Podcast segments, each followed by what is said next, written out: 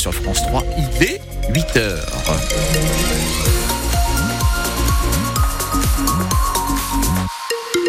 Attention, la 1, la 25, la 23, la 21, saturée en ce moment même à cause des conditions de circulation qui sont assez médiocres une fois encore ce matin. Point complet à la fin de ce journal. La météo, Romane Porcon, pluie, pluie, pluie. Et oui, jusqu'en fin d'après-midi, des averses sur le nord comme sur le Pas-de-Calais. On le rappelle d'ailleurs, le Pas-de-Calais est en vigilance orange au cru pour la Canche et la M. De nouveaux débordements euh, sont attendus à certains endroits. À côté euh, température, 6 euh, degrés à Lille ainsi qu'à Arras et Cambrai ce matin, jusqu'à 10 degrés attendus dans l'après-midi. Roman à Lille, le lycée à Vers-Ouest pourrait voir son contrat avec l'État résilié. C'est en tout cas ce qu'envisage le préfet du Nord. Il a convoqué donc cet après-midi les responsables de l'établissement à une réunion devant la commission de concertation pour l'enseignement privé. Euh, plusieurs points sont reprochés au plus grand lycée privé musulman de France, notamment un cours d'éthique musulmane et la traçabilité de ses financements. La direction de l'établissement entend répondre point par point à toutes les critiques euh, formulées à son encontre, dit Le lycée Averroès est l'un des plus contrôlés de France, rappelle Éric Dufour, son directeur. Pour lui, c'est justement le fait d'être sous contrat avec l'État qui garantit la probité de l'établissement. Ce contrat, oui, euh, nous oblige et nous, nous devons rendre des comptes et chaque année, euh, nous avons des, des inspections. Pour nous, ce sont des garanties quant à nos enseignements.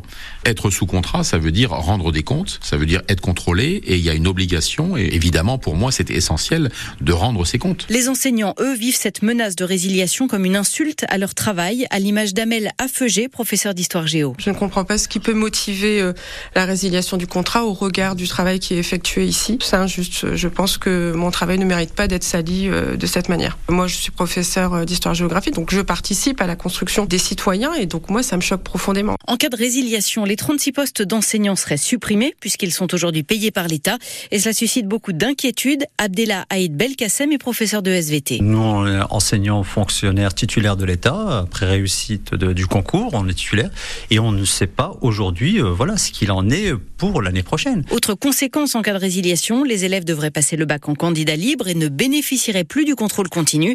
Et puis la région ne verserait plus sa subvention annuelle obligatoire d'environ 250 000 euros. Le lycée Averroès, hein, qui compte près de 500 élèves et qui se classe d'ailleurs parmi les meilleurs établissements de la région avec un taux de réussite au bac de 96% cette année. La préfecture du Nord sur le sujet n'a pas donné suite à nos sollicitations. Vous retrouvez évidemment tout le dossier complet sur notre site francebleu.fr.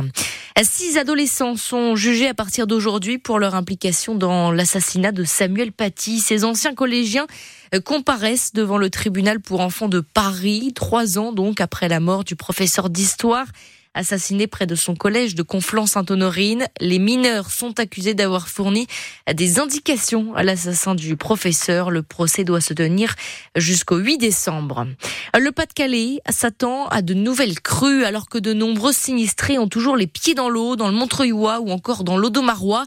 La Canche et la M sont de nouveau en vigilance euh, orange aux crues. La décrue risque d'être donc ralentie face aux fortes averses qui vont persister jusqu'en fin d'après-midi. 8h04 sur France Bleu Nord. Vous vous posez peut-être la question au vu des prix. Euh, alors, avec ou sans patates? Oui, le prix des pommes de terre s'envole depuis un an, plus 23% pour le filet d'un kilo de pommes de terre, plus 25% là pour les frites ou les potatoes surgelées. Il ne faut pas s'attendre à ce que les prix baissent. Les conditions climatiques de ces dernières semaines dans le Nord, le Pas-de-Calais, euh, forcément vont entraîner une récolte moyenne. Alain Dequequer est agriculteur à Avenne-le-Sec. Il est également secrétaire national de l'Union nationale des productions de, pommes de terre. Il y a eu euh, un excès de pluviométrie au moment de la récolte qui a endommagé un certain nombre d'hectares de pommes de terre et aujourd'hui euh, la récolte n'est pas terminée elle est arrêtée, elle se fait dans de très mauvaises conditions et on sait d'ores et déjà qu'il y a des parcelles qui ne seront plus récoltables parce que euh, inondées, donc euh, détruites par excès d'eau. En général, la récolte se termine fin octobre. Aujourd'hui, la récolte n'est pas finie. Il suffit que ils se remettent à pleuvoir pour qu'on puisse euh, ne plus récolter. Et ensuite, il y a le risque aussi de gel qui, là, anéantirait tous les espoirs de finir la récolte. Et en ce moment, lorsque les pommes de terre sont récoltables, ça nous coûte un prix fou. Quoi. Par exemple, arracher un hectare de pommes de terre, en temps normal, ça coûte entre 5 et 600 euros. Ici, ça coûte 1000 euros. Quoi. On est sur des cadences de chantier qui sont mais extrêmement basses. Quoi. Et vous retrouvez évidemment tout ce dossier sur euh, l'augmentation du prix des pommes de terre sur euh, francebleu.fr.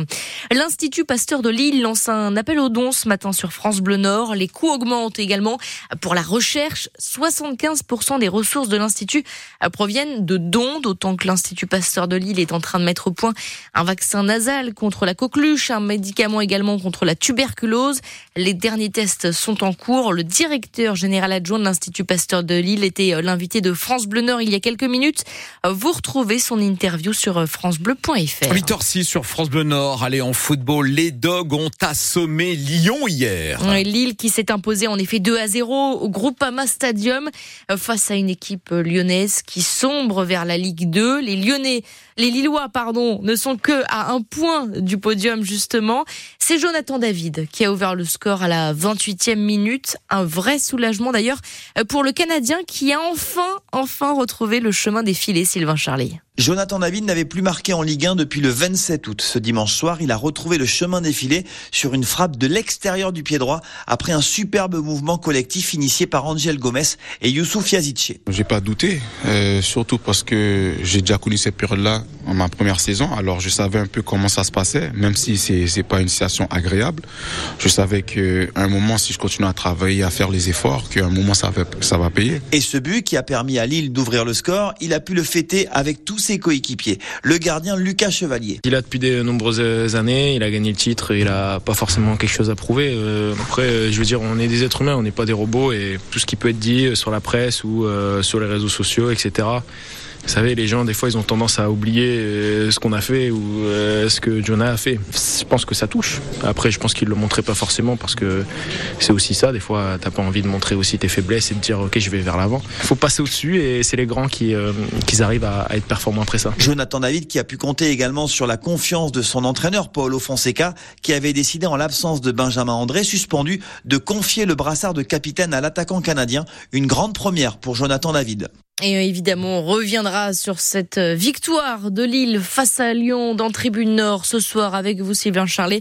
Donc de 18h à 19h au programme également une autre victoire ô combien importante pour les amateurs de Blériot-Plage, club de Régional 3 qui se sont imposés face à l'ASPTT Dijon au tir au but hier lors du match en retard du septième tour de la Coupe de France.